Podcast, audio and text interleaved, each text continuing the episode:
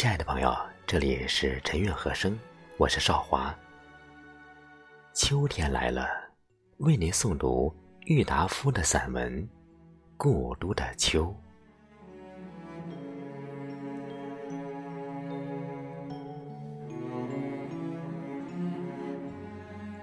秋天，无论在什么地方的秋天，总是好的。可是呀。北国的秋，却特别的来得清，来得静，来得悲凉。我的不远千里要从杭州赶上青岛，更要从青岛赶上北平来的理由，也不过想饱尝一尝这秋，这故都的秋味。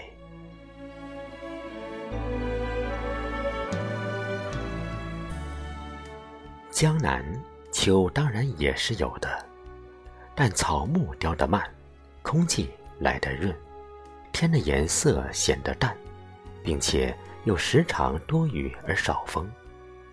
一个人夹在苏州、上海、杭州，或厦门、香港、广州的市民中间，混混沌沌的过去，只能感到一点点清凉，秋的味。秋的色，秋的意境与姿态，总看不饱，尝不透，赏玩不到十足。秋并不是名花，也并不是美酒，那一种半开半醉的状态，在领略秋的过程上是不合适的。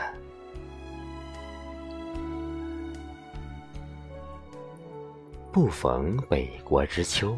已将近十余年了，在南方，每年到了秋天，总要想起陶然亭的芦花，钓鱼台的流影，西山的重唱，玉泉的夜月，潭柘寺的钟声。在北平，即使不出门去吧，就是在黄尘人海之中，租人家一船破屋来住着。早晨起来，泡一碗浓茶，向院子一坐，你也能看得到很高很高的碧绿的天色，听得到青天下驯鸽的飞声。从槐树叶底朝东细数着一丝一丝漏下来的日光，或在破壁腰中，静对着像喇叭似的牵牛花的蓝朵。自然而然的，也能够感觉到十分的秋意。说到了牵牛花，我以为以蓝色或者白色者为佳，紫黑色次之，淡红色最下。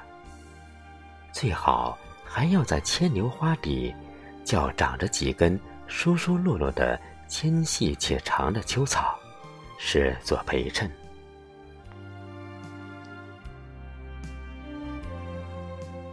北国的槐树，也是一种能使人联想起秋来的点缀。像花而又不是花的那一种落蕊，早晨起来会铺得满地。脚踏上去，声音也没有，气味也没有，只能感觉出一点点极微细、极柔软的触觉。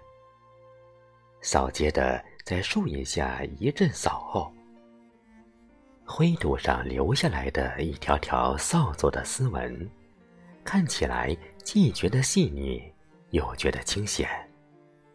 潜意识下，并且还觉得有点落寞。古人所说的“梧桐一叶而天下知秋”的遥想，大约也就在这些深沉的地方。秋蝉的衰弱的残声，更是北国的特产。因为北平处处全长着树，屋子又低，所以无论在什么地方，都听得见他们的啼唱。在南方是非要上郊外或山上去才听得到的。这秋蝉的嘶叫，在北方可和蟋蟀、耗子一样，简直像是家家户户都养在家里的家虫。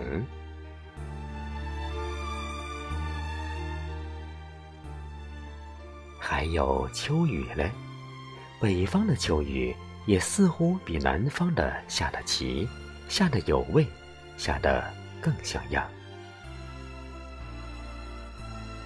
在灰沉沉的天底下，忽而来一阵凉风，便淅沥所落的下起雨来了。一层雨过，云渐渐的卷向了西去，天又晴了。太阳又露出脸来了，着着很厚的青布单衣或夹袄的都市闲人，咬着烟管，在雨后的斜桥影里，上桥头树底下去一立。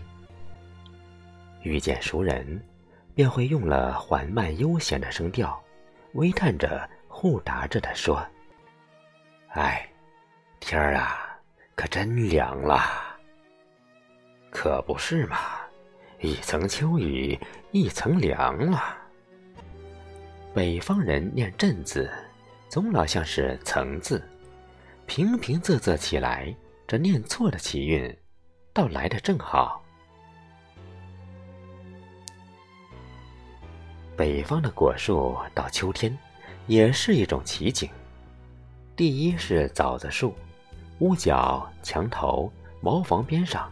灶房门口，它都会一株株的长大起来，像橄榄又像鸽蛋似的。这枣子颗儿，在小椭圆形的细叶中间，显出淡绿微黄的颜色的时候，正是秋的全盛时期。等枣树叶落，枣子红完，西北风就要起来了，北方便是沙尘灰土的世界。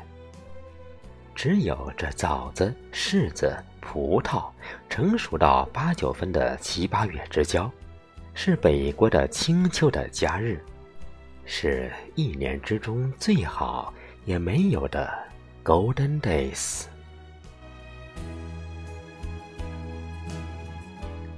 有些批评家说，中国的文人学士，尤其是诗人，都带着很浓厚的。颓废的色彩，所以中国的诗文里赞颂秋的文字的特别的多。但外国的诗人又何尝不然？我虽则外国诗文念得不多，也不想开出账来，做一篇秋的诗歌散文抄。但你若去一番英德法意等诗人的集子，或各国的诗文的 anthology 来。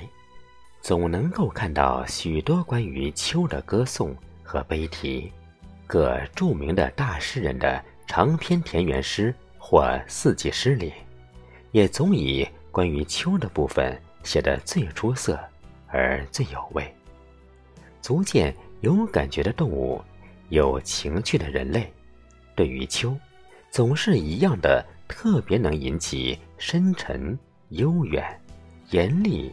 萧索的感触来的，不单是诗人，就是被关闭在牢狱里的囚犯，到了秋天，我想也一定能感受到一种不能自已的深情。秋之于人，又何尝有国别，又何尝有人种阶级的区别呢？不过，在中国。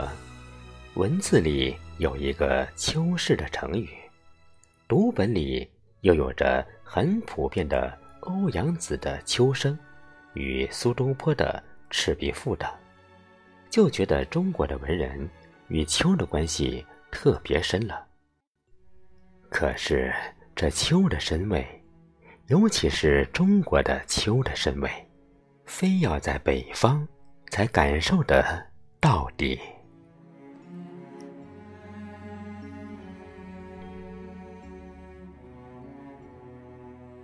南国之秋，当然也是有它的特异的地方的。比如念四桥的明月，钱塘江的秋潮，普陀山的凉雾、荔枝湾的残荷等等。可是色彩不浓，回味不永。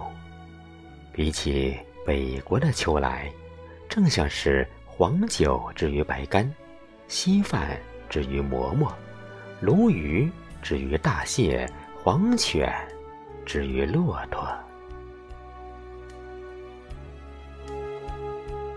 秋天，这北国的秋天，若留得住的话，我愿把寿命的三分之二折去，换得一个三分之一的零头。